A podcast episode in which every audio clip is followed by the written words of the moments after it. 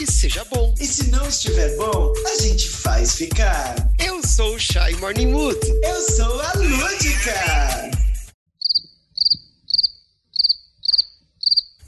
E meninas, estamos sozinhas mesmo? Não é? Sejam todos muito bem-vindos ao nosso Pode Save the Queen! Gente, vai dar E eco em- tão vazia que tá essa sala hoje. E só em duas ainda erramos a entrada, mais uma vez desincronizada. Viva o delay. Viva, viva o delay da Um dia a internet. gente vai conseguir fazer isso presencialmente e vai contar um, dois, três e fazer juntinho. A gente chega lá. E Chay, estamos completamente sozinhas, é isso mesmo? Não é, gente? Olha, dá até pra esticar as pernas aqui dentro do Zoom, que sobrou espaço hoje. Meninos, eu vou falar, hein? Hoje tem vai tempo. sobrar! Dá pra Vai falar, dá sobrar. pra cantar seu álbum todo inteiro hoje. Olha, mas hoje não é um dia para cantar álbum, porque afinal o tema de hoje é cultura do cancelamento. Jaque Patombá. Tombei. Aí, menina. Ah, mas é que tá, você pode então cantar seu álbum e ser cancelada pra combinar com o tema do. Inclusive, eu devo estar canceladíssima a essa altura, né? Já que no último episódio que eu gravei, como eu posso dizer? No Enfeitiçada. último. No último você já se justificou. Bom, Ah, é verdade, foi É. o penúltimo. Eu tô A gente tá perdido no tempo e espaço. é tanto vai e volta, coisa que grava aqui, grava colar. Mas eu já devo estar a essa altura completamente cancelada, você está completamente bêbada gravando um episódio seríssimo, mas que, né, eu estou em rehab e eu prometo que vai acontecer de novo. Então, Assim. Tamo aí pra isso. A ideia da Vamos lá. rehab é essa, é desintoxicar pra próxima, né? Exatamente, eu tô tentando só desinchar, que ficou pesado pra gata e vamos que vamos. Mas, Chay, vamos começar então, né? Os trabalhos de- dessa semana, incluindo aquele nosso velho comentário sobre como foi nossa semana. Como foi sua semana, Chay? E a minha semana foi tensa pra variar, né? Porque vai chegando no final do ano, a coisa vai se acumulando. E assim, eu já tinha voltado presencialmente na escola, agora vou voltar presencialmente no meu outro emprego, que eu tenho meio período, né? Porque eu faço a linha Július. Meu marido tem dois empregos. Brasil. tem dois empregos.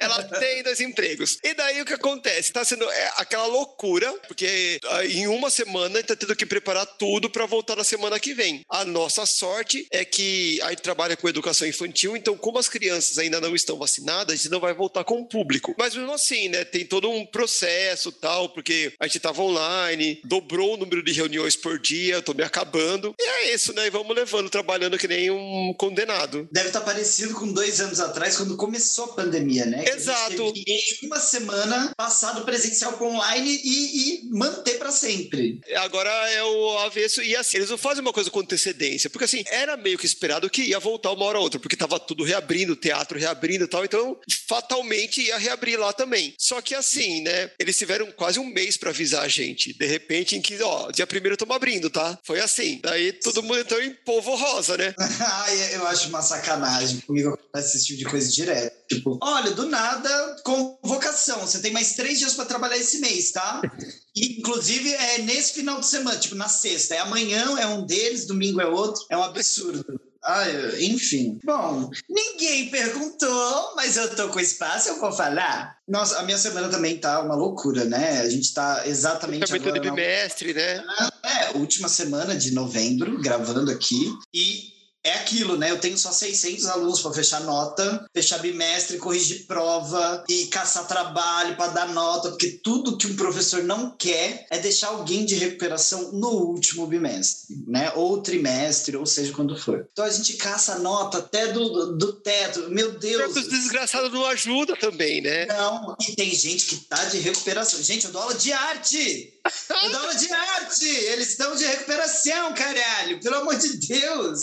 É, é- é um- é outro nível de vagabundagem. É um, o- estamos chegando assim num patamar que não, não sei se é a volta. Na minha escola, professor de educação física, tá tirando os cabelos porque tem aluno em recuperação em educação física. Sim, sim. Gente, eu, eu tenho uma aluna, jamais citarei nomes, mas assim, eu sou professor dela há um ano, eu não sei quem é. E as aulas presenciais voltaram e ela não aparece, ela, não é, nada, ela, é, um, ela é um nome na chamada. É, mas acho que o seu O problema é igual o meu, né? Arte são duas aulas por semana? Uma? Tem, quer dizer, depende pior da escola. Ainda. Tem escola que é uma, tem escola que é duas. Então, pior ainda, porque, por exemplo, tem uma sala que eu só dou aula de segunda e sexta. É a mesma sala, uma aula na segunda, outra na sexta. E daí tem aluno que não vai na segunda porque emendou o final de semana e não aparece na sexta porque já tá fazendo o esquenta. Então, nunca mais eu vi. E eu vejo ele na escola mas nunca na minha aula. Que maravilha, né? É, é, assim, é assim que seguimos nesse Brasil. Pátria educadora. Bom, Chay, sabemos então que nossa vida tá um caos. Eu só quero que chegue logo o recesso, porque a gata tá cansada. Eu tô com o olhinho aqui ao esquerdo, que ele tá tremendo assim, ó, faz dois meses que ele fica tremendo assim, ó, de estresse. É. é, então, vamos lá, vamos que, que o descanso vem. Mas, vamos entrar então no nosso tema, porque temos um tema importante hoje, falar de cancelamento, que eu acredito que inclusive nem será tão fácil, não será simples. Até porque é polêmico, né? Porque tem essa controvérsia. Realmente, o cancelamento ele existe? É uma coisa nova? Ou é só algo que já existia com um novo nome? Eu tenho minhas hipóteses aqui. E eu vou querer ouvir, inclusive, porque eu, a gata estudou, viu? Eu vi muito vídeo, eu li alguns artigos, li matérias, vi programa de TV e tudo. E ao Ainda bem, porque eu não vi nada. Muito... eu fiz não, a aluna. Dessa vez eu fiz a aluna. Dessa vez. Ah, dona Chay. Tá com zero. Tá reprovada do PSTQ. Porém, vai passar de ano, porque se eu reprovar a senhora, vira um monólogozão aqui. e ninguém vai querer ouvir. Mas eu estudei bastante para fazer esse, essa pauta e a única coisa que eu consegui perceber é exatamente o que você disse, que assim, ainda é só polêmica, né? Porque como é um tema tão recente que os estudos são bem escassos, a maioria está muito mais na base da opinião do que da ciência, né? Porque é um fenômeno que está se construindo ainda, então não tem uma definição sobre ele, né? Essa cultura do cancelamento. É difícil definir. Mesmo assim, eu peguei um artigo de uma advogada chamada Rafaela Paes de Campos, que inclusive quando eu comecei a ler eu pensei assim, nossa, mas por que cultura do cancelamento ela é advogada, né?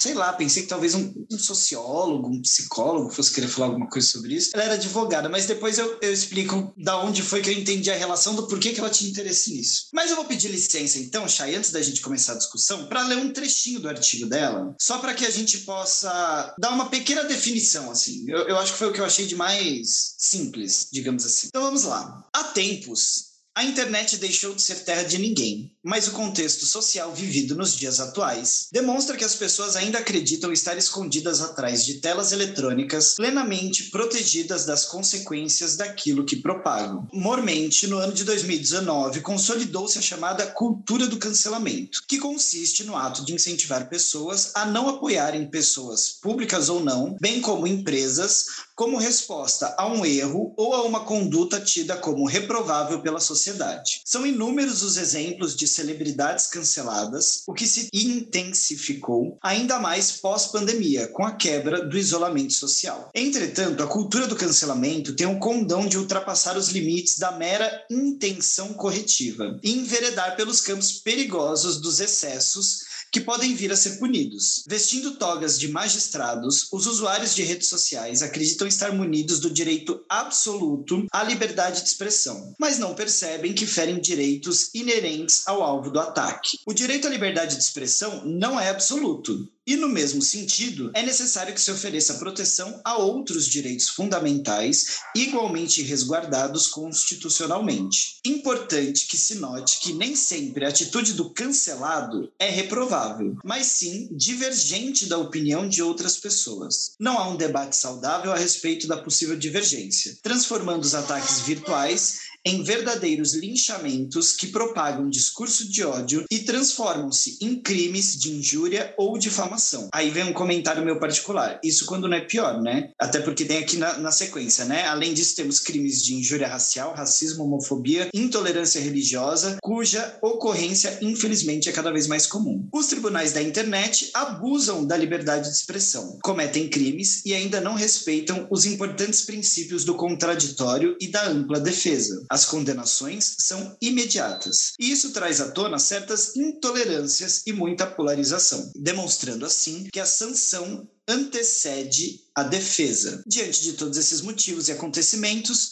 Hoje as redes sociais estão se tornando um terreno perigoso e que precisa urgentemente ser repensado. É longuinho, mas acho que é uma boa introdução para a gente começar a, a, falar. Tem aqui um, um, bando de pauta e perguntas, mas dá para dar um é. chute. Não, inclusive me, me fez pensar muitas coisas que ouvindo você falar esse artigo da advogada, né, juíza? Advogada, advogada. é a Rafaela Paz de Campos. Então, é, pegando pelo artigo da, da Rafa, porque ela já é íntima nossa, às vezes eu fico pensando né, se o cancelamento é muito mais para quem recebe, que se sente cancelado, porque o que envolve o cancelamento é um conjunto de coisas. Você tem o boicote, você tem o hate, você tem, como você falou, a injúria e tal. Então, por exemplo, né, pegando, acho que o caso mais famoso que teve recentemente da Carol Conká, rolou hate, rolou boicote, mas se você parar para pensar, ela continua na mídia, ela não foi cancelada. Diferente, por exemplo, do caso da Pugliese, que realmente essa sumiu de verdade. Ela sofreu hate, sofreu boicote e sumiu, pelo menos na minha bolha,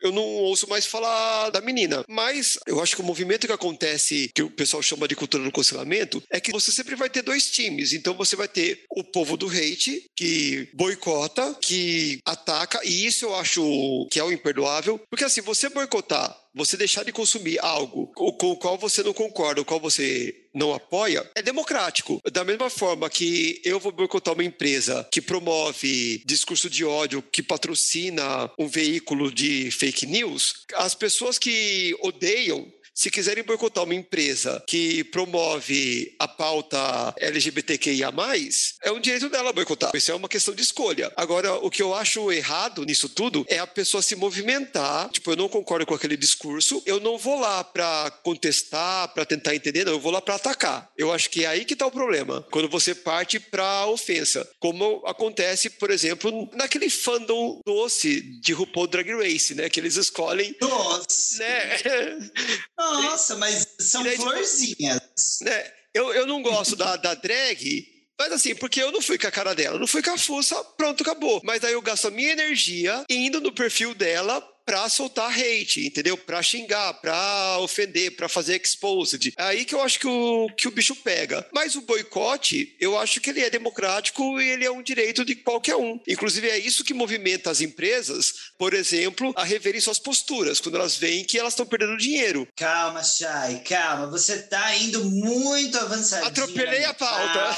Atropelou, ela saiu. A gente vai destrinchar cada um desses temas que você tava aí introduzindo. Ai, que delícia, menino. Oi. Ela que você estava introduzindo aqui para nós. Mas antes da gente falar mais destrinchadamente sobre isso, eu quero só dizer para o nosso ouvinte que este episódio não pretende oferecer uma resposta concreta, absoluta, sobre o que é ou não o cancelamento ou se ele deve ou não ser feito, mas sim fornecer aqui uma discussão para cada um é. refletir. Até porque acho que ninguém tem a resposta, porque é algo tão recente. E o pior é que parece que tem gente que tem, viu? Não que tem porque realmente tem, né? Mas digo assim, esse é um dos problemas que, que a gente tem passado e acho que tem a ver com tudo sobre o cancelamento, né? Que a pessoa que pratica isso, ela tem uma opinião muito certa. Ela tá muito correta, muito certa. E ela tá certa.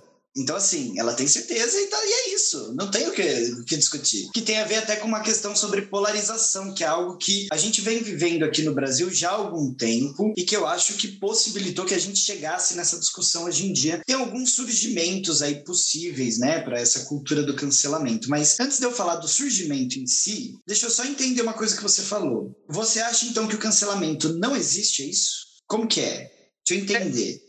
Eu acho que o cancelamento, da forma como as pessoas pintam, que tipo assim, ah, a pessoa é limada tal, é difícil você ver. Pelo menos assim, eu olhando pelos últimos, né, das últimas vezes que as pessoas falaram, ah, fulano foi cancelada. Eu vi que a pessoa recebeu ataques de um determinado público, mas ela continuou com apoiadores e ela definitivamente não sumiu da mídia. Foram raros os cancelados que sumiram da mídia. Até o goleiro Bruno tem um time para jogar hoje em dia, né? E acho que é a pessoa que mais tinha motivo para ser cancelado e que realmente foi, ele foi realmente virou um páreo durante um tempo, mas até ele conseguiu se reposicionar. Então, eu acho que o cancelamento é mais para quem sente, e aí eu acho que as pessoas elas se melindram demais. Muita gente grita, ai, tô sendo cancelada, mas na verdade ela está sendo criticada e não está conseguindo lidar com as críticas. Tem esse aspecto também, né? Ah, estão me cancelando. Na verdade, não estão cancelando. Você falou uma merda e agora você está sofrendo as consequências da merda que você falou, como aconteceu no último caso que a gente comentou lá do Maurício Souza. E tanto ele não foi cancelado que ele ganhou milhares de seguidores depois. E esses dias ele fez uma live. Bateu um milhão, bateu um milhão. É, então. E esses dias ele fez uma live com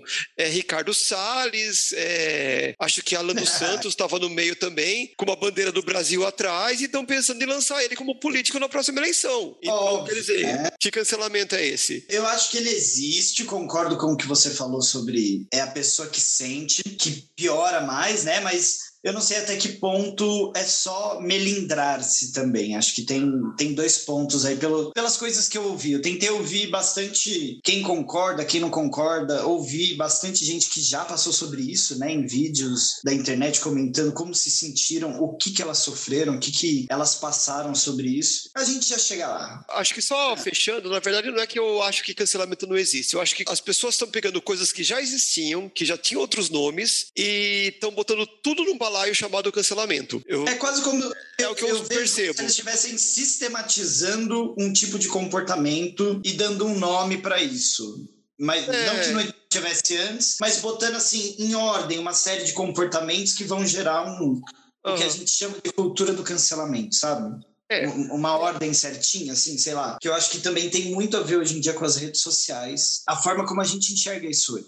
A gente chega lá. Antes, eu só queria dizer que, a princípio, pelo que eu descobri, esse termo, né, e essa cultura do cancelamento, ela surgiu, o início do que se transformou hoje em dia, em 2017, né, com o crescimento do movimento Me Too. Você lembra dele? que era sobre os, é, abuso. Sim, exatamente. Sim, lembrei, né? lembrei. Uhum. O Me Too é um movimento que já existe aí há mais de, de uma década, né? Mas que em 2017 ele ganhou um grande destaque, né? Quando a atriz Alissa Milano, ela foi para a mídia toda, ela abriu que sofreu abusos sexuais dentro da indústria e pediu para que esse movimento fosse levado mais a sério, né? E ela conseguiu literalmente viralizar o movimento e estimulou, inclusive, que muitas outras pessoas, não só da própria indústria de Hollywood, que foi onde isso começou lá nos Estados Unidos, né? Que sofreu abusos sexuais é, no trabalho, de diversas formas, né? Ainda estimulou que pessoas comuns também do dia a dia que viviam essa realidade se sentissem com uma porta-voz ou com a necessidade de expor isso para que não acontecesse mais, né? Inclusive um dos casos que foi mais icônico, digamos assim, foi do Harvey Weinstein, também é de Hollywood, né? Que foi um grande, eu não lembro agora se ele era diretor ou produtor de filmes de Hollywood, mas que ele teve muitos casos ligados a, a, ele mesmo e muitas mulheres começaram a sair das sombras e falar, falar, falar. Isso foi ganhando proporções gigantescas, etc. E como que isso chegou na cultura do cancelamento? Foi porque muitos desses homens que estavam sendo acusados pagavam para que essas mulheres ficassem quietas. Né, davam quantias gigantescas em dinheiro para que elas não trouxessem à luz, não dessem um escândalo com tudo o que elas sofriam de abuso por parte desses homens. E aí, a força do Me Too foi tão grande que esses homens começaram a ser retirados da indústria. Ou seja, eles foram entre aspas, os primeiros cancelados, né? Porque o dinheiro deles já não servia mais, a voz delas estava mais alta do que a do dinheiro deles, e eles começaram a ser retirados da indústria, perdendo seus cargos, perdendo sua importância, sendo expulsos da produção, da direção, né? Enfim, ou qualquer outro cargo aí nos filmes e nas outras produções de Hollywood. E a partir daí, então, começou um movimento em que toda vez que as pessoas se sentiam ofendido ou diretamente prejudicado por uma declaração ou por uma atitude de alguém, principalmente uma pessoa pública, essa pessoa automaticamente nas redes sociais começava a enfrentar aí um monte de críticas e acusações parecidas com o próprio Me Too. Claro que isso com o passar do tempo foi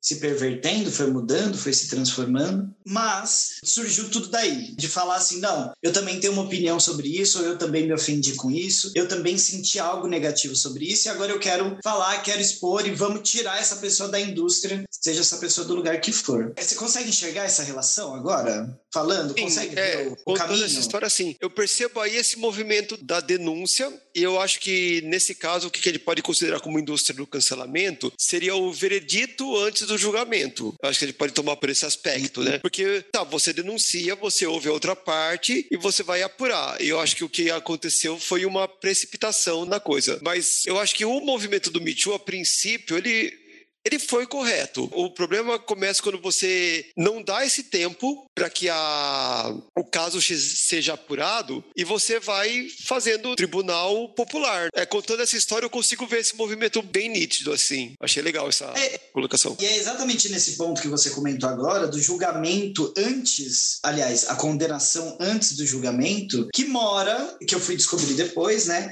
O artigo escrito pela advogada, que eu abri aqui o episódio falando sobre ela, né? Exatamente porque é nesse ponto que ela vai falar sobre, primeiro, as pessoas se comportarem como se fossem juízes, ou como né, advogados, juízes, e, e, inclusive os próprios executores da lei, entre outros possíveis cargos. E além disso, as pessoas começaram a ultrapassar a própria lei, né? Porque você criticar alguém, ou, ou até mesmo dentro desse conceito que a gente está jogando aqui, de que você já cancela, ou seja, você já condena a pessoa, muito antes de uma explicação, de um julgamento, de uma averiguação, muitas vezes o ato dessa condenação ele também infringe possivelmente uma lei, infringe um direito, infringe, né? A advogada estava comentando, né? A Acima de tudo, o direito em... da defesa, né? Exatamente. Não, e fora o direito de defesa que você tira das pessoas, você começa a entrar em pessoas que vão, para condenar já de imediato esse ser que, que cometeu qualquer tipo de erro, eles começam a usar crimes de ódio de vários tipos para ir é, atribuindo a culpa, né? E aí isso vai transformando todo mundo em culpado de alguma coisa que não foi positiva. Então, de um, de um ato que pode ser muito pequeno, mas que às vezes, por ser feito por uma pessoa de grande visibilidade, pode ganhar uma grande proporção hoje em dia nas redes sociais, outras pessoas que estão condenando quem errou em primeiro lugar, estão cometendo novos erros, um em cima do outro,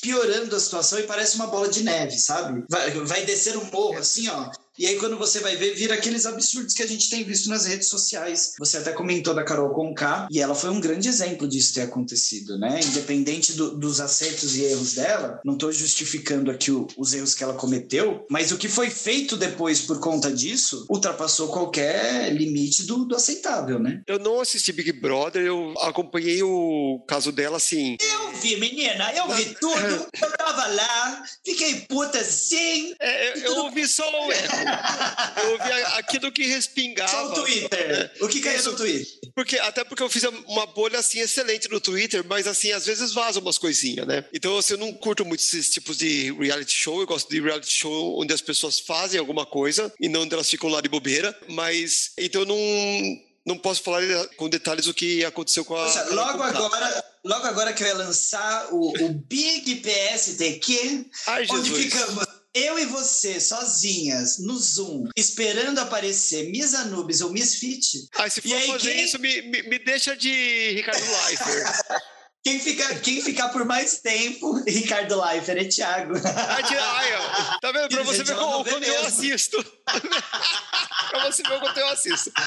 É, o que eu acho delicado é isso, assim, que é essa linha tênue entre a, a injúria e realmente uma justiça real. Porque às vezes eu acho que o, o cancelamento ele tem uma utilidade, às vezes onde a justiça falha. Mas tem que ter esse cuidado para não virar justiçamento. Porque a gente vê tanta gente que claramente cometeu um crime e saiu Sim. ilesa e continua tudo bem, como se nada tivesse acontecendo, como por exemplo uma pessoa que é claramente homofóbica ou claramente racista e ela continua tendo voz, mesmo apesar disso, às vezes até mais voz do que tinha antes, por conta do racismo. Às vezes ela ganha até uma presidência. É, exato. O fato de que as empresas fechem as portas e essa pessoa não seja chamada para mais nada é uma compensação de uma justiça que falhou. Então, nesse caso, que a gente pode chamar de cultura do cancelamento tem essa utilidade. Mas a, aí que tá. O problema é quando você fica só na injúria, que é um crime. Um dos muitos que acontecem, né? A injúria é um crime, só porque tem outros que vão, que vão sendo feitos aí. Eu vi. Nossa, é tanta coisa borbulhando na minha cabeça agora que eu queria comentar de tudo. Deixa eu organizar o pensamento aqui para tentar construir uma linha lógica para quem tá escutando a gente. Voltando um pouquinho aqui para falar sobre essa questão da,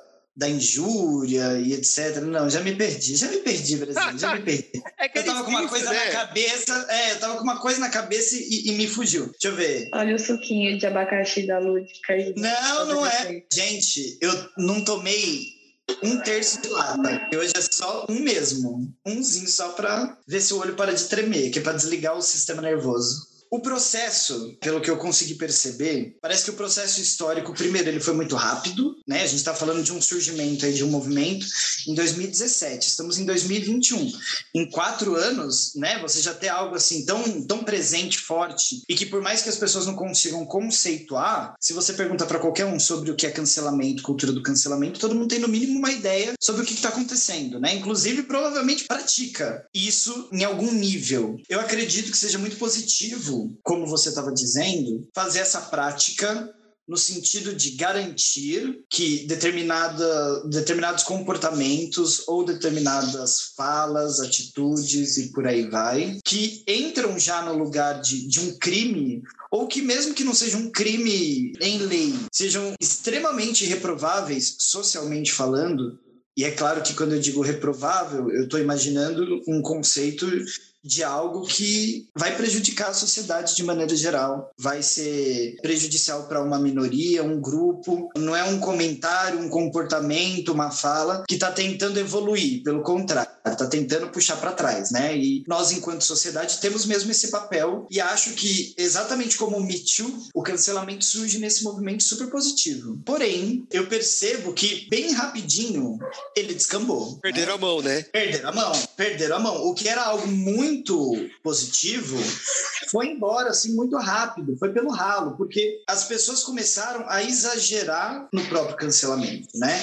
Primeiro, dentro daquela pauta que a gente já falou, aquelas pessoas que estão ali cancelando é, alguém que ainda não foi julgado, digamos assim, propriamente por quem deveria, né? Tem apenas um indício e aí daí para frente já vem a derrocada. Isso já é um problema, né? Porque em muitos casos provou-se depois que a pessoa era inocente. Ou que, Né? né, ou discussões sociais fizeram a gente perceber que aquilo talvez não fosse tão grave para ter a atitude que, que teve. E aí a partir disso, essa ação ela vai começando a perder força, porque ela começa a virar piada, ela começa a ser desacreditada. Tem até a Samira Close que eu adoro ela, e ela fala, né, descansa militante, descansa, né? Que ela vive fazendo uma piada assim, e que por mais que seja engraçado ouvir ela falando isso, na verdade é uma desvalorização das pessoas se colocarem contra atitudes que não são positivas, porque isso foi feito de uma forma tão exagerada e tão inconsequente, porque é muita gente querendo ter voz num lugar em que falta conhecimento, em que falta referência, em que falta empatia, para que você dê a sua opinião, até porque às vezes a gente nem quer saber a sua opinião. Às vezes é, é- é só guardar, mas todo mundo está num lugar hoje de que tem que se colocar. As pessoas, elas elas estão nesse movimento assim de dar sua opinião sem base nenhuma. Eu e Chay, acho que a gente vê muito isso já num contexto escolar se desenhando e que isso foi perdendo força. Foi perdendo tanta força que nós temos já, quase como se fosse um pós-contemporâneo, né? tá- A pós-modernidade, a pós-contemporaneidade aí, é, a gente já tem um outro movimento que é o anti-cancelamento, que é o que está acontecendo agora já com muita força, como por exemplo o caso que você citou do Maurício Souza, que é aquela pessoa que primeiro ela é cancelada, só que isso, como já foi pervertido e entrou já quase no lugar da chacota, o que não deveria, agora vem um outro grupo que quer apoiar essas atitudes erradas, até porque, né, eles ainda mais no Brasil, se a gente for falar, num contexto mun- mundial, mas no Brasil, eles estão cada vez com mais voz, o que é uma pena. Eles começam a, a reverter a situação e valorizar atitudes que não deveriam, e aí o próprio sentido do cancelamento se perde completamente. E aí? Nossa, calma. deixa eu organizar minhas ideias agora. É Então, difícil, assim, não é? Eu- esse lance da, da opinião eu acho muito interessante, porque realmente eu vejo ele surgir com as mídias sociais, onde todo mundo acha que a sua opinião é relevante, e eu acho que daí a gente puxa o lance do like e do algoritmo. Exato! Aê! É, é, isso, era isso. Inclusive teve a, é, o, o, Facebook Leaks aí, né? Que cada um tá chamando de um, de um jeito essa, esse vazamento de informações sobre como funciona o Facebook. E com certeza não é só o Facebook, com certeza o Twitter também funciona assim, o Instagram também, que os discursos de ódio, eles geram mais animosidade e por isso eles são jogados para frente pelo algoritmo, porque eles sabem que vão trazer mais engajamento e vão deixar as pessoas mais conectadas. E o que as redes sociais querem é que as pessoas fiquem mais tempo ligadas ali. Então, acho que ter esse movimento das redes sociais e ter o um movimento também da mídia de uma forma geral, que começou a dar voz a opiniões demais e a conhecimento de menos. E aí eu puxo uma fala que o pessoal do canal Meteoro Brasil fala muito, que eu gosto muito deles, mas ele sempre fala assim: não importa o que eu acho, importa o que eu sei. Só que a mídia perverteu isso e agora tudo importa o que eu acho. Até o momento que a gente vê, por exemplo, um canal como a CNN Brasil que acha ok colocar um racista para debater com um antirracista, como se, se o racismo fosse um, uma opinião válida, uma né? opinião válida. É, é complicado isso, né? Assim, eles descobriram que o hate, o discurso de ódio e o discurso, entre aspas, polêmico, que de polêmico não é porra nenhuma, dá ibope. Tanto é que Super Pop e CQC cresceu em cima disso. Não, e, pânico. E é isso, e assim, é, e é o que eles mostram, é o que eles vendem. Então virou um, uma moeda, né? Uma moeda valiosa, o ódio, o hate. E eu acho que as redes sociais se alimentando disso, as pessoas sentindo que quando elas falam isso, quando elas cancelam, quando elas atacam, elas ganham engajamento, é aquela coisa, né? Reforço positivo, Pavlov Sim. puro. Se você tá ganhando estrelinha, tá ganhando coraçãozinho, tá ganhando like, você vai continuar reproduzindo aquele comportamento. Então eu acho que o buraco é bem mais embaixo, ou mais em bem... cima, se a gente pensar em hierarquia, né? O buraco é lá em cima. É, né? é, dá até pra gente imaginar uma discussão sobre quem são os verdadeiros culpados, né? Por isso estar acontecendo, né? Porque exatamente como você falou, a mídia ou as próprias redes sociais, eles destruíram completamente o paradoxo da intolerância. Fizeram é. desaparecer. Para quem não sabe o que é o paradoxo da intolerância, eu não lembro quem Volta no episódio passado que a gente falou sobre isso, Karl Popper. Karl Popper, é, mas é. bem resumidamente é: não podemos tolerar a intolerância, né? Temos que ser intolerantes com a intolerância, senão não existe tolerância. é um trava-língua? É um trava-língua, Brasil, mas é assim, é assim que funciona. E, e, nem vem falar que isso daí é coisa de comunista, porque Karl Popper, ele era, não lembro se ele era um filósofo ou um sociólogo, mas ele era da linha dos neoliberais, lá do Mises, ele é um liberal. Ele não é um neoliberal, ele é um liberal, na verdade. Não, e, e, realmente não tem absolutamente nada a ver com comunismo, ou, ou, até o seu lado político, apesar de ser uma discussão política, né? A gente está falando sobre sociedade, mas é, é exatamente algo bem prático, se a gente for simplificar, é assim: a sua opinião ela termina quando ela esbarra na liberdade do outro, de ser ou de existir, ou né, em, em, qualquer nível. A partir do momento que você interfere nessa liberdade, a sua termina. E é por isso que essa questão de liberdade de expressão ela tá muito mal interpretada, porque todo mundo acha que tem o direito absoluto de liberdade à expressão, e não é exatamente assim. É aí que a gente começa a perverter tudo, cometer tanto erro, né? E um exemplo muito legal, eu não sei se é do próprio Karl Popper, porque eu li isso há muito tempo atrás, que ele fala que, por exemplo, a liberdade de expressão não te permite gritar fogo no auditório lotado se não tiver fogo de verdade. Porque Sim. a consequência da sua liberdade de expressão, de gritar fogo ali, vai ser muito pior do que se você ficasse calado. Então, você, não é porque você pode que você deve. Dentro da liberdade, inclusive, de ação, você pode matar uma pessoa a que você quiser. Uhum. É. Ela pega uma faca e enfia nela. Você deveria? Não. Obviamente não. É exatamente o mesmo contexto. Quero até aproveitar para pegar um pouquinho mais do, do algoritmo que você falou, porque isso aparece em muitos estudos, né? Porque o cancelamento hoje está diretamente ligado às redes sociais, porque o que a gente percebe enquanto movimento é que assim, isso sempre existiu, como você disse, é, é uma característica humana e ainda mais brasileira, se a gente for parar para pensar num contexto bem mais nosso, né? É uma característica que a gente tem, só que antigamente o fulaninho ele tinha que escrever uma cartinha lá para a rede de televisão, para a rádio que ele escutava, enviava aquela carta que chegava daqui um mês, o assunto já passou, ninguém tinha tanta disponibilidade para, ah, vou parar para escrever uma carta, né?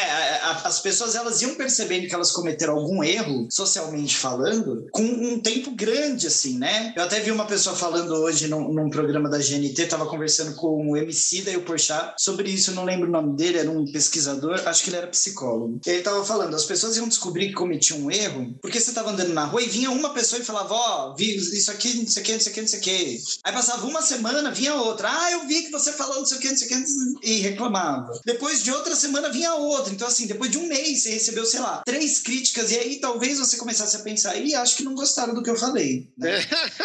e hoje em dia, no tempo de um clique, você tem 100 mil, 10 milhões 50 milhões de mensagens. É uma hashtag. É uma é, é hashtag é que alguém cria. E aí isso impacta é, na pessoa que está recebendo esse conteúdo de várias formas. Primeiro que, assim, pelo que eu percebi, impacta muito negativamente psicologicamente falando, né? Ainda mais quando você fala, né, das redes sociais que as pessoas, elas promovem o ódio de várias formas porque isso vai gerar like para as redes sociais isso vai criando comunidades, né? As pessoas vão lá comentando naquilo, vão falando e falam, opa, esse conteúdo é interessante, vamos espalhar, vamos mandar, vamos deixar mais gente ouvir. E aí essa bola vai crescendo, vai crescendo. E aquela pessoa que era adorada por todo mundo. Tava com o seu ego lá na lua, né? Muito provavelmente não tinha nem preparo emocional para que isso acontecesse. Do nada. A maioria das vezes não pessoa, tem. Na maioria, eu não teria, né?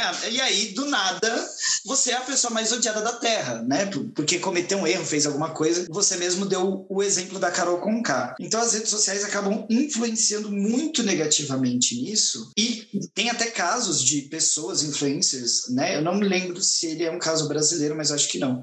Acho que é dos Estados Unidos. Que por conta de, de, desse tipo de ação, como você disse, né? Eles não vão saber receber aquela crítica, que nem sempre é só crítica, muitas vezes ultrapassa e já chega no lugar do crime, da ofensa, da injúria. E tem gente que se suicida por causa disso. Tem gente que entra em depressão profunda por causa disso. Tem gente que realmente perde completamente o norte. E a gente tem visto vários exemplos, né? Um deles, entre vários, é a Luísa Sonza, que teve todo esse problema aí recente com a separação e tudo, né? É, foi acusada de uma coisa que a princípio nem Até fez. Até agora é. Nenhuma é. evidência.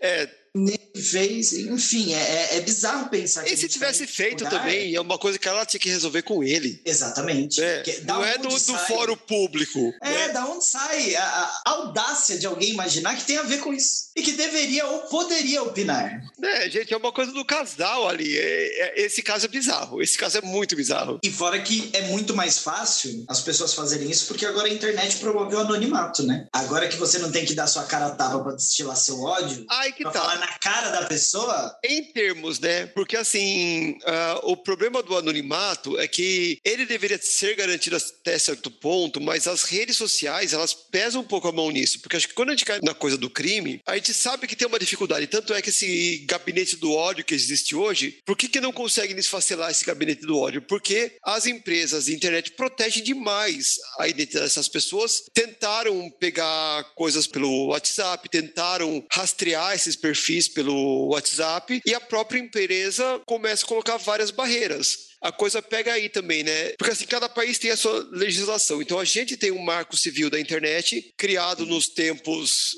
bons, né? Como a, Folha gosta de chamar, né? A década entre 2004 2002. e 2015. É, aquela é. década que a Folha não fala que década que foi, mas é essa década. Foi feito o Marco Civil, porém, Saudade. O problema é que é uma lei nacional. Então, por exemplo, o Facebook, que é uma empresa que tem sede em outro país, ela acata essa lei se ela quiser. Até porque a internet meio que não tem lei, né? ela tá num, num, lugar assim muito etéreo, digamos assim, né? Não, não, há território especificamente. Outro fato que aconteceu nesse vazamento do Facebook Leaks aí é que assim, a, você pode denunciar quem você quiser, porém a sua denúncia ela atinge pessoas de forma diferente. Se o meu perfil, por exemplo, que é um perfil mequetrefe, se alguém me denunciar, se eu tiver um número grande de denúncias, foda-se que tipo de denúncia que é, se essa denúncia tem fundamento ou não, Cara, vai cair. Agora, uma denúncia contra uma figura pública, um presidente, um senador, um deputado, um pastor, alguém que tem um alcance maior, ela vai demorar muito mais para fazer efeito se fizer efeito. O nosso Bolsonaro, ele precisou falar um absurdo sobre vacina, relacionar ela com AIDS para poderem tirar uma live dele do ar, sendo que toda live ele fala merda. Toda live Sim. tem uma fake news, toda uma mentira. Vida, né? Exato. Não tem um vídeo dele que não tenha. É, e os perfis deles estão aí até hoje. Nessas décadas de existência virtual, ele foi uma vez a live dele tirada do ar. E daí vai o Monark falar assim: ah, mas censuraram ele, vão censurar todo mundo. Não vão censurar todo mundo. Não estão conseguindo nem Não. censurar ele direito. E o pior é que eu vejo que as pessoas elas estão entrando, e aí isso veio muito com a pandemia, que eu acho que agravou tudo que, que tem acontecido nesse sentido. Elas estão jurando que assim, a sociedade, as pessoas de carne e osso, que, né, não roteirizadas, que estão ali no, no dia a dia, elas também estão vivendo no Big Brother. Fez o que eu não gosto, cancela completamente, some, desaparece, xinga, mata, assassina, eh, faz o que você quiser e acabou. Mas é que tá, tem dois comentários. Primeiro que uma coisa que a pandemia fez é deixar as pessoas muito desocupadas e com tempo para fazer isso, né? É. Então as pessoas estavam em casa, né, tinham menos horas de trânsito, tinham menos horas de trabalho e ficavam com tempo livre para fazer besteira. Segundo é que Mas a, pelo visto pegaram o hábito e, e É. incorporaram, né? Porque as coisas estão voltando e tá tudo aí. E o que acontece? As pessoas deliberadamente se colocaram no Big Brother, porque todo mundo hoje em dia se expõe demais. Eu vejo principalmente pelos meus alunos adolescentes, né? Alguns acabam me seguindo em redes sociais, eu não sigo ninguém, mas eles vêm me seguir, como meu perfil é artístico, é público, né? Eu não vou negar as pessoas que me sigam, mas eu não vou seguir Sim. de volta para não ficar aquela coisa assim, ah, aquela- aquelas o polêmicas que você sabe muito bem. É. É, tem o mesmo comportamento. Mas Sei quando o como é. aluno vem me seguir, às vezes eu não lembro a cara dele, eu entro para saber quem é, até para saber se é aluno ou não, para seguir de volta ou não. E eu vejo a forma como, principalmente a garotada, se expõe é uma coisa absurda, É, é, né? Então as pessoas se expõem e a partir do momento que você está exposto, você está exposto para o bem e está exposto para o mal também. Então se de repente você se expõe com uma bandeira do arco-íris e um- uma pessoa homofóbica passar pelo seu perfil ou né, alguém retweetar a sua foto porque gostou e esse retweet cair na,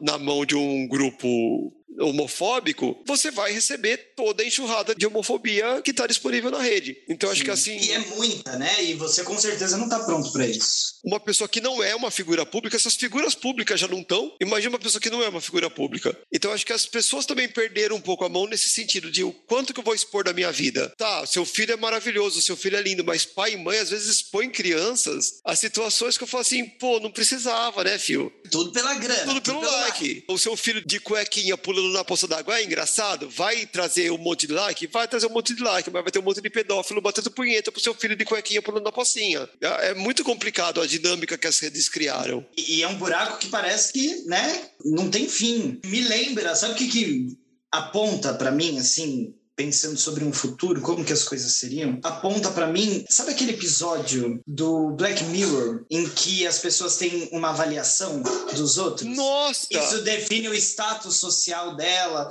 aonde ela pode e não pode entrar, o que, que ela pode, o que, que ela não pode fazer. Hoje, atualmente, aquele episódio está concretizado, como muitos outros, inclusive, né? Tem um outro episódio do Incrível Mundo de Gumball, que eles criam um aplicativo para avaliar pessoas. Porque o Gumball e o Darwin, eles descobrem que toda vez que eles avaliam negativamente um estabelecimento, eles ganham coisas desse estabelecimento para poder melhorar a avaliação. Então, para Ah. poder cooptar as pessoas para fazer coisas que eles querem, eles criam um aplicativo para avaliar pessoas. Só que chega uma hora, a cidade para, porque ninguém mais quer receber avaliação negativa, então ninguém faz mais nada. Sim. É muito louco. Ah, tem, tem um. Não só um episódio, tem uma temporada inteira do South Park, mais recente, que fala sobre isso. As avaliações no Yelper. Acho que é Yelper. o nome. pode crer. Você lembra? Lembro. As avaliações de comida e tal, do, do É. China Food. Mas é, é tudo isso, todo mundo se sente muito nesse lugar de, primeiro, se botar disponível demais para ser avaliado pelos outros, como se fossem essas opiniões que importassem, ao mesmo tempo em que também se sentem no direito completo de avaliar, avaliar e não só avaliar, mas validar ou não alguém socialmente. E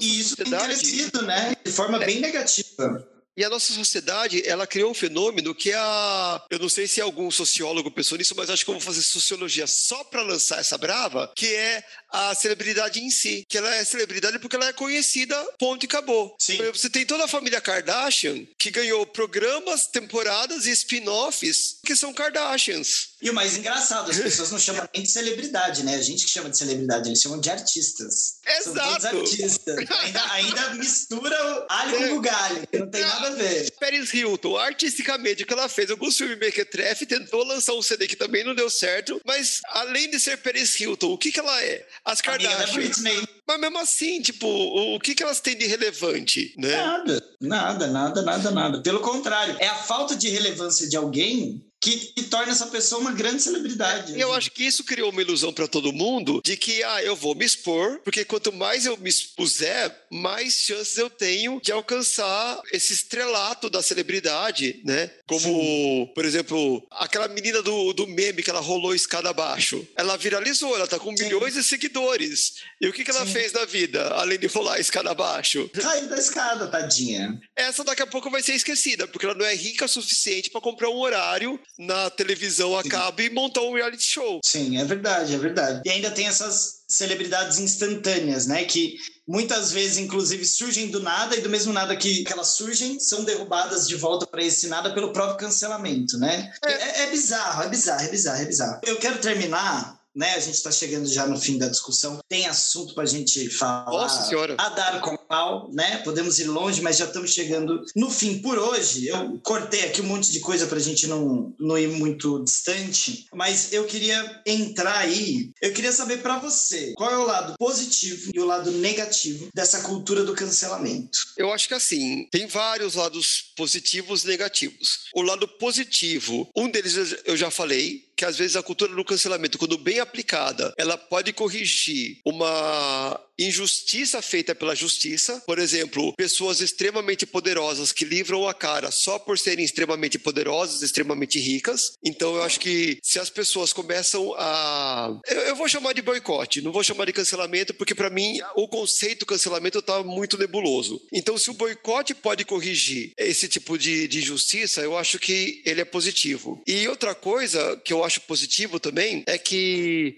faz com que as pessoas pensem antes de agir. Vamos supor, eu vou para um reality show. Eu sei que a cultura do cancelamento existe. Por mais que eu seja um filho da puta de verdade, eu vou ter um tinozinho lá. Eu sei que a, a situação do reality cria animosidades e tal, mas eu vou tentar não ser uma má pessoa para não ser cancelado. Ou eu vou pelo menos tentar não falar merda, não ser homofóbico, não ser racista, porque eu sei que o cancelamento vem. Então, de uma certa forma, a cultura do cancelamento ela pode ter esse aspecto positivo de coibir certas posições. Porém, qual que é o aspecto negativo? Parece que tudo virou cancelamento. Então, uma pessoa ela é criticada, ela já puxa o super trunfo. Ah, estão me cancelando. Sendo que às vezes você só foi um escroto e você está tendo as consequências da sua escrotidão. Foi banalizado, né? Tá super banalizado É. o, o ato e, e a própria palavra, o termo, o conceito, enfim. Uhum, é, virou tudo uma coisa só. Então, assim, eu não posso mais ser criticado, as pessoas não podem mais boicotar a minha empresa, porque, oh meu Deus, estão me cancelando. Mas por que você está sendo boicotado? O que, que aconteceu aí, né? Por que, que o, o Flow perdeu o patrocínio do, do iFood, por exemplo? Que a gente comentou no episódio passado. E eu acho que outro aspecto negativo é isso, que ao mesmo tempo que a cultura do cancelamento, ela virou essa, é- ela tem esse aspecto de coibir os discursos perniciosos de ódio e tal, ela também virou uma ameaça para que outros discursos não sejam ditos. Então, de repente, você pode falar assim, putz, mas eu não vou abrir meu podcast falando gênero neutro, porque senão eu vou ser cancelado por não sei quem. Aí eu não vou falar de racismo, porque senão eu vou ser cancelado pelos racistas. Então eu acho que ele tem é, essa faca de dois gumes aí. No meu ponto de vista, é mais ou menos por aí os aspectos positivos e negativos que eu consigo enxergar assim de imediato. E daí tem outros aspectos que são dúbios. Eles podem ser positivos por um lado e negativos por outros, né? Então, mas eu acho que se for colocar É- é- preto no branco, são esses. É uma ideia em construção ainda, né? Como eu disse, É. tudo muito. Tudo mudando muito rápido e acontecendo na nossa cara. É difícil se distanciar o suficiente para definir bem, né? É, e eu acho que o, o cancelamento, assim, eu vou repetir o que eu falei no começo. Tirando, assim, raríssimas exceções, eu acho que ele efetivamente não está acontecendo da forma como as pessoas estão falando que ele está acontecendo. Por exemplo, a gente teve na CPI da, da Covid provas cabais de pessoas que foram, assim, vamos falar ó, o termo correto, criminosas. E essas pessoas estão aí. A van, eu não piso na van. A gente viu lá que o, o, o Alan falou também no capítulo que a gente falou sobre discurso de ódio, né? Ele pode encontrar promoção da, da coisa que ele mais ama, que ele não vai pisar numa van. Mas cada van que inaugura, você tem uma fila quilométrica de gente para entrar na loja. E assim, pessoas que são canceladas por um grupo são exaltadas pelo outro. E é, todo mundo É, tá. é aí que entra aquele anticancelamento É. que já tá surgindo aí, né? Que tá Taxa mais seu forte. lixo. inclusive. Tá mais forte do que o próprio cancelamento É. si, ou boicote, como você botou, né? E daí a gente vai entrar na, em uma pauta que a gente pode pensar para o ano que vem, porque ano já, já tá com as pautas vencidas, sobre a. Literalmente vencidas, derrotadas, viu? Assim como nós, caídas, sangrando no chão. né, que seria a, a polarização, né, que você falou, e um fruto da polarização que é o pânico moral, que são duas pautas Sim. que a gente pode pensar mais para frente. Não, e tem mais, né? Porque tem um- uma outra coisa que daria mais uma hora de podcast aqui, que era a gente começar a discutir dentro do que você falou sobre essas pessoas que começam a refletir sobre o que elas vão deixar de fazer. E aí, quem são essas pessoas que se incomodam tanto, socialmente falando? Qual é a cor? Qual é o status social dela? Qual é o gênero das pessoas que se incomodam tanto porque agora virou tudo mimimi? Eu não posso É. fazer mais nada. Eu não posso falar mais nada porque senão vão, vão me cancelar, vão me criticar, porque eles querem é, que vai esbarrar de novo lá no que eles acreditam que é o direito absoluto de liberdade à expressão e que não é. E por que que eles se sentem tão absolutos, tão cheios de direito, com tão poucos deveres dentro da mesma cesta? Eles Né? sempre foram privilegiados e agora eles viram que não são nada. Gata, dá pra gente discutir aqui, minha Poxa. filha. Nossa, Tá você, 10 anos. você puxa um fiozinho, menina, veio novelo, né? É, e você achando que não ia render, hein? É, eu quero dar minha opinião final aqui também sobre o que eu acho positivo e negativo. Eu acho que o que é negativo é as pessoas acabaram. Só completando, porque eu concordo 100% com o que você falou, então também não vou me estender muito para não ficar repetitivo. Mas as pessoas estão cometendo erros ao darem, primeiro, a sentença antes de acompanhar o julgamento, porque a princípio quando a gente está falando de um ser humano para o outro, é é claro que todo caso é um caso, toda situação é uma situação, mas avalie bem se você realmente é juiz de alguma coisa, né? Se você deve entrar nessa discussão efetivamente, né? Ir lá no perfil ou realmente impactar na vida de alguém positivo ou negativamente dessa forma, né? Às vezes você pode só ficar na sua, gatão. Fica na sua. É, é tanta Cuida energia, né? Que a pessoa dispensa. É, é, às vezes, cara, às vezes é um job que você fez a mais, ajuda no fim do mês, sabe? Uma louça que não ficou três dias na pia, atrás do fogão, sabe? Você sabe que tem uma crosta atrás do seu fogão, você sabe que ela tá ali desde 1994. Ai, que ano. Vai lá, tira ela, raspa o rejunte assim, ó. Que aí, às vezes, você liberando essa energia física mesmo, você talvez se preocupe menos com coisas que você realmente não deveria. É claro que enquanto sociedade nós temos que estar atentos sempre a movimentos que ameaçam o bem-estar geral ou até mesmo de uma certa comunidade, né? A gente não pode deixar a peteca cair.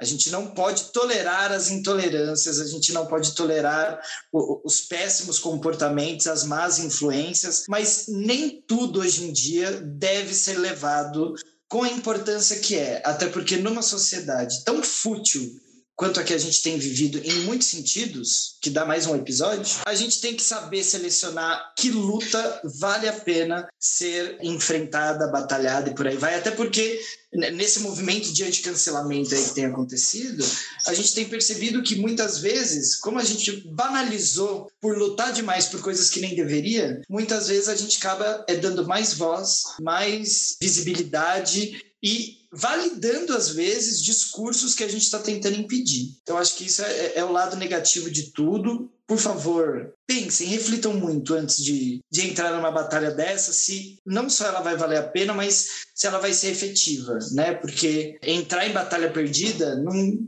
não contribui para ninguém. Talvez a gente possa criar, enquanto grupo social, estratégias para fazer com que o que realmente deveria importar seja discutido e o que deve ser realmente cancelado no sentido de eliminado, riscado do nosso convívio, seja. E eu quero aproveitar para falar de bom. Para mim, o que tem de bom, fora o que Shai disse, é um movimento, quero até falar sobre ele bem rapidinho, ele ia ser minha dica de drag, mas eu acho que ele é um exemplo muito bom do que é positivo nesse contexto todo, que é o Sleeping Giants. Acho que você já ouviu falar sobre o Sleeping Giants, né? Ele é um movimento que combate os discursos de ódio e as fake news. Nós temos aqui no Brasil o Sleeping Giants BR, porque foi um movimento que surgiu nos Estados Unidos, então ele foi importado e ele busca incomodar empresas que patrocinam pessoas ou até mesmo empresas menores que têm posturas que socialmente são ou criminosas ou reprováveis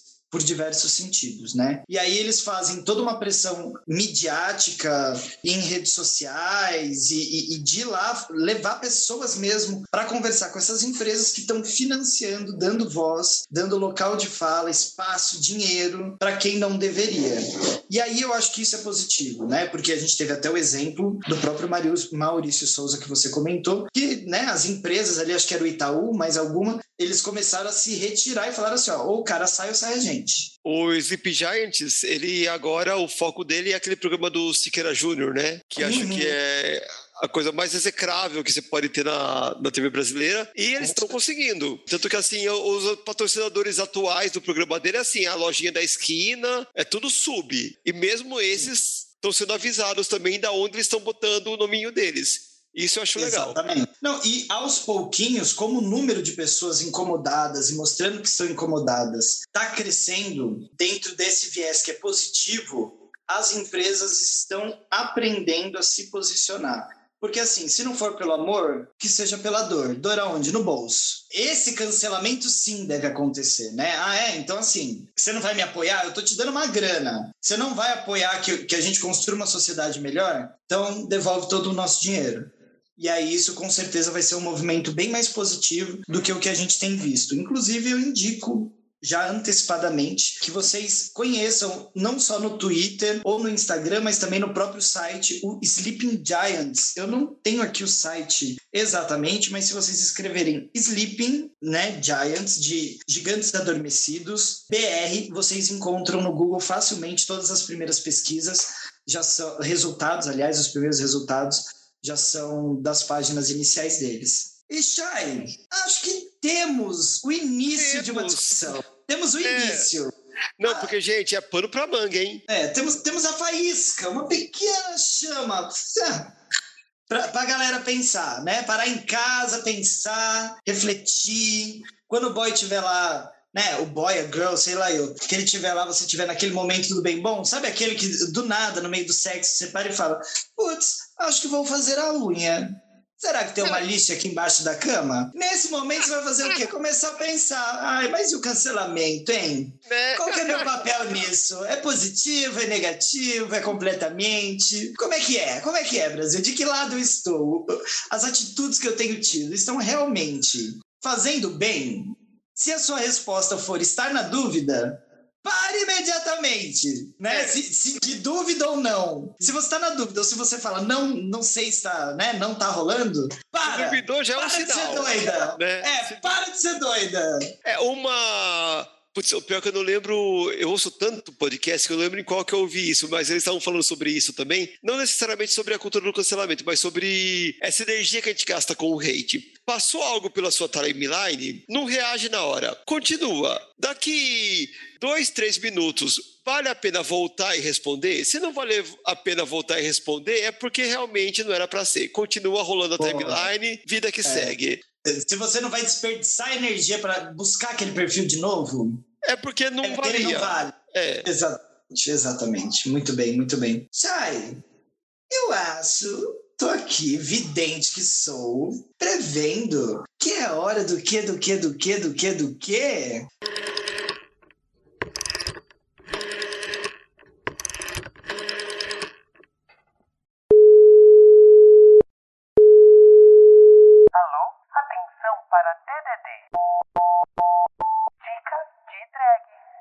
Você que está chegando aqui pela primeira vez, bem-vindo ao Dica de Drag. Aliás, bem-vindo, bem-vinda, bem-vinde. Bom dia, boa tarde, boa noite para o Brasil, para a Itália e Japão e todos os países adjacentes e a galera do universo, da galáxia e de tudo e outras bom. dimensões também. É. Gente, pode entrar que o multiverso é real. E claro, no Dica de Drag, nós vamos dar uma diquinha que pode ou não ter a ver com o episódio de hoje. Começando, é claro, com ela, a grandíssima senhora de todos os saberes, a multitarefas, a psicóloga, pianista, atriz, maquiadora, performer, drag queen e uma grande de uma piranha, Shai Morning Wood. Ela é praticamente um canivete suíço humano, né? Exatamente. a minha dica, ela não tem a ver com o episódio. Ela apareceu aqui porque assim elas estavam de férias. Eu tinha meio que quase esquecido quanto elas eram boas, mas elas voltaram de férias essa semana e eu lembrei o quanto elas eram boas. É um podcast que eu sigo há muito tempo, inclusive foi acho que o terceiro podcast que eu comecei a ouvir assim com frequência, que é o Calma, Gente Horrível. Ele é comandado pela Ana Roxo, que ela tem também canal do, no YouTube, mas o podcast no Spotify é muito mais interessante porque ela traz mais pessoas para debater junto com ela, geralmente no YouTube, no canal Calma Gente Horrível. É só ela e a Tati Fadel, mais o podcast é ela, Tati Fadel e mais duas que agora não vou lembrar o nome de cara. E tem uma pegada.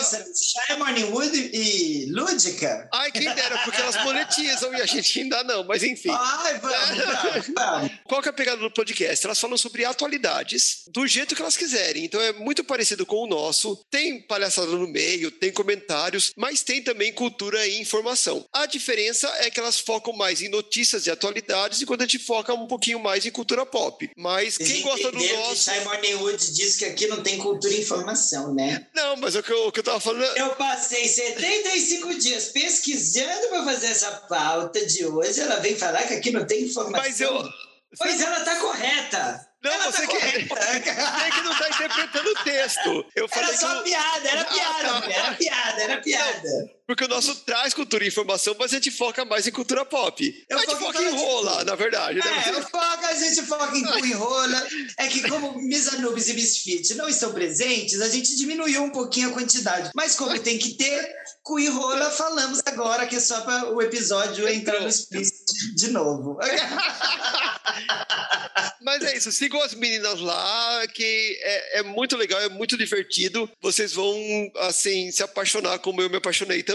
Bom, meninas e meninos também, tudo bom? Eu quero indicar para vocês, mais uma vez, o Sleeping Giants BR. Inclusive, eu dei uma pesquisadinha rápida aqui para poder passar o site deles. É o sleepinggiantsbrasil.com. Lá vocês encontram mais informações sobre esse movimento que eu indico que vocês conheçam, para que vocês possam apoiar boas ações que vão refletir em possivelmente empresas não mais patrocinando pessoas que não deveriam ter voz. Como o Chay mesmo disse, eles estão aí, parece que recentemente, mais focados no Siqueira Júnior, né? Que alguém precisa tirar aquele homem de lá urgentemente, não sei como que não derrubaram ele ainda, mas a queda vem, como diria é. Glória Grooves. Que, que, nossa, enfim, como que a gente não comentou sobre isso? Eu já tenho mais uma dica de drag que eu já tô decepcionadíssima que Glória Groove fez um clipe inteiro que eu já indiquei nesse podcast sobre a cultura do cancelamento, que é a música A Queda, um clipe maravilhoso, uma letra incrível, feito especificamente para esse tema. Então eu vou reindicar aqui vai assistir, até porque se você ainda não conhece esse clipe, olha, gata, pula do mundo, porque, né? Foi, tava só até você na bio, não conhece esse clipe. É. é, só, só você, você, não, conhece. Viu. E quero indicar também aqui que vocês, para se aprofundarem, caso queiram, um pouquinho mais sobre como as pessoas entendem o cancelamento, outras opiniões além da, da minha e da Shai, eu indico que vocês assistam um vídeo que está no canal do GNT, que ele é chamado Cultura do Cancelamento. Qual é a sua opinião? Mude minha ideia. Esse vídeo é um vídeo feito em parceria com o Quebrando Tabu e o youtuber Spartacus não sei se vocês conhecem, se não conhecem, deveriam. E ele comenta não só sobre a experiência dele de ter sido cancelado duas vezes e o quanto isso foi traumático na história dele, né? Como ele se sentiu com tudo isso, como também ele discute com diversas pessoas a opinião delas sobre isso e vão tentando construir ali algum tipo de conhecimento ou no mínimo uma raspinha assim, um início de discussão sobre tudo isso. Indico que vocês vejam então essas três coisas. E para quem não tinha dica, eu dei três. É, é isso. aquela humilhação, né? E claro que para fechar esse episódio, vocês têm que conhecer os nossos arrombas. Qual que é o arromba de Simon Wood? Tanto no Twitter quanto no Instagram, sempre arroba shy underline morningwood chique, rica e precisa, exata, maravilhosa. E caso você não saiba, gatinho, gatinha, gatinha, vocês podem me seguir no Instagram, no arroba show da Lúdica. Lúdica com Y-K-A-H. Não faça essa piada, a vida já fez. Exatamente, Brasil! E claro que esse arroba Lúdica vocês também encontram na minha nova conta no TikTok. Afinal, eu vou balançar a minha piroca sem cueca por debaixo da saia ou da peruca, que é para ver se a gente ganha views, monetização. Que assim, Ai, o que Jesus, tem no, é tira essa imagem da minha mente, por favor. É o que tem, gente, é o que tem no Brasil. Tem uma saia aqui que ela é meio transparente. Eu vou tirar aqui a minha underwear. E, e, vamos, e vamos que vamos. E claro, se você não anotou nenhum dos dois arrobas ou quer conhecer um pouco mais sobre nós, sobre o podcast e sobre os nossos outros convidados, nossas outras participantes aqui, basta vocês acessarem o arroba pstq.oficial no Instagram. É a nossa página oficial. Sigam a página, assinem a sinetinha lá para vocês não perderem nossas postagens, até porque por lá, além de vocês descobrirem toda vez que sai um episódio novo, vocês também conseguem é, receber um conteúdo extra, pois lá nós temos vários trechos que não foram ao ar dos episódios que são lançados no Spotify e em outras plataformas. Por falar em Spotify, faça teu jobs. Vai lá, escuta o PSTQ e, claro, assina aí o sininho. Se você já está no, no, Spotify nos ouvindo, assina aí o sininho, porque toda vez também que tiver um episódio novo, ele já vai direto para a sua página de entrada do Spotify. E assim você já sabe que pode passar um belo tempo ouvindo essas gatonas bem bonitas e que se balançam nuas no TikTok. Ah, Brasil, é isso! Vamos finalizar por aqui, porque olha. Hoje o assunto foi sério, foi triste, foi longo, mas foi útil, eu espero. Se não foi também, meu cu. Me é cancela. sobre isso. me cancela, caralho! Me cancela agora, eu quero ver. Me cancela que eu quero ver. Mentira, eu já estou cancelado, eu acho, pelo último episódio. Então, olha, estamos aqui, humildemente, sozinhas, Shy Morning Wood e Lúdica, desconectando completamente. E venha ver os amigos que eu vou perder. Não tô cobrando entrada, vem ver o show na faixa. Hoje tem open bar pra ver minha desgraça.